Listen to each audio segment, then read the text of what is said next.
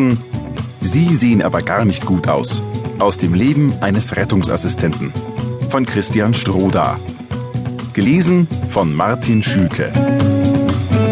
Das Buch ist im Riva Verlag in der Münchner Verlagsgruppe erschienen und im Buchhandel erhältlich. Sanitäter im Rettungsdienst. Nur ein Job? Eine Art Vorwort. Am 1. September 2014 werde ich mein persönliches Feuerwerk aufsteigen lassen. Genau 20 Jahre zuvor begann ich mit meinem Rettungsdienst. Ich wählte meinen Beruf Rettungsassistent, damals mit Bedacht. Kein 9-to-5 Bürojob sollte es sein. Ich wollte Individualität und Abwechslung. Meine beruflichen Höhepunkte des Tages sollten darüber hinausgehen, eine Tasse Kaffee über die Computertastatur zu kippen und einen Blick auf den roten Tanga der Sachbearbeiterin Paula Popsi zu erhaschen.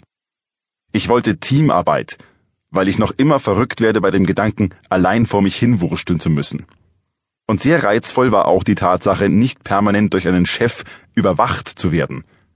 Im Rettungswagen ist der Sanitäter sein eigener Herr und nur der Notarzt kann hier irgendwelche Befehle erteilen. Als ich damals den Entschluss für meinen Beruf gefasst hatte, ging ich eines Morgens ins hiesige Arbeitsamt. Es war der Versuch, irgendeine Form von finanzieller Unterstützung für mein Vorhaben zu beantragen. Das rosa Gebäude mit dem roten A hatte schon bessere Zeiten gesehen. Der Putz bröckelte von der Außenmauer, die Türrahmen konnten auch einen neuen Anstrich vertragen. Die grünen Fensterläden hingen in verrosteten Scharnieren und schlugen gegen die Wand. Es roch nach Rosen.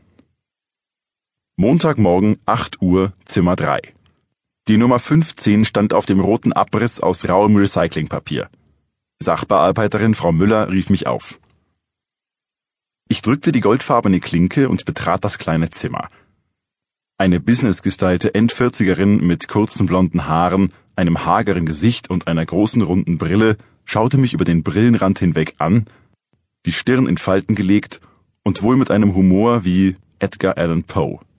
Die Luft in dem Zimmer war abgestanden und es roch nach Staub und bleischwerem Frauenparfüm. Ja, was wollen Sie? Guten Morgen. Ich wollte fragen, welche Möglichkeiten der finanziellen Unterstützung es für meine beabsichtigte Erstausbildung zum Rettungsassistenten gibt. Beabsichtigte Erstausbildung? papageite sie und blätterte in irgendwelchen Unterlagen. Junger Mann, normalerweise bekommen Sie ein Ausbildungsgehalt von Ihrem Lehrbetrieb. Sofern Ihnen das aus welchen Gründen auch immer nicht ausreichen sollte, müssen Sie nochmal hier vorsprechen.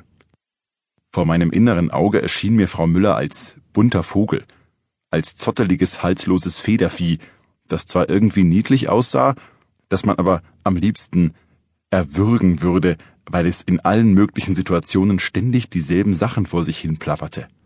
Kann ich sonst noch irgendetwas für Sie tun? Das war ja das Problem. Diese Ausbildung wurde damals leider nicht bezahlt. Ich weiß nicht, ob es am Montag lag oder daran, dass Frau Müller eine beschissene Nacht gehabt hatte und ihren Job hasste, oder ob es Frau Müllers mangelnde Fähigkeit zur Transferleistung war, die es ihr unmöglich machte, meine Situation zu verstehen. Vielleicht war ja auch nur meine Persönlichkeit schuld daran und sie hasste mich. Wissen Sie was? Lernen Sie doch zunächst einmal was Vernünftiges und dann machen Sie das da, wenn Sie meinen. War das einzige und endgültige Resümee, das Frau Müller gezogen hatte. Ich war mir nicht sicher, ob Frau Müller den Sachverhalt tatsächlich begriffen hatte, ob sie auch begriffen hatte, dass die Rettungsassistenten und Sanitäter die ersten sind, die in einem Notfallort eintreffen und daher eine gute Ausbildung dringend nötig ist und dass auch Frau Müller in Zukunft einen Schlaganfall haben könnte und auf kompetente Rettungskräfte angewiesen wäre. Dass sie dann froh wäre um Retter, die mehr wissen als das, was in einem zweitägigen Erste-Hilfe-Kurs vermittelt werden kann. Aber Frau Müller hatte an diesem grauen Morgen wohl einfach keine Lust, sich mit einem zu beschäftigen, der Rettungsassistent werden wollte.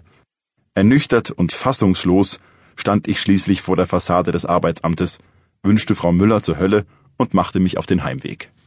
Aber Frau Müller konnte mich nicht von meinem Entschluss abbringen. Die Zeit meiner Ausbildung war überwiegend geprägt von Lernerei, Entbehrungen und vielen nagelneuen Erkenntnissen.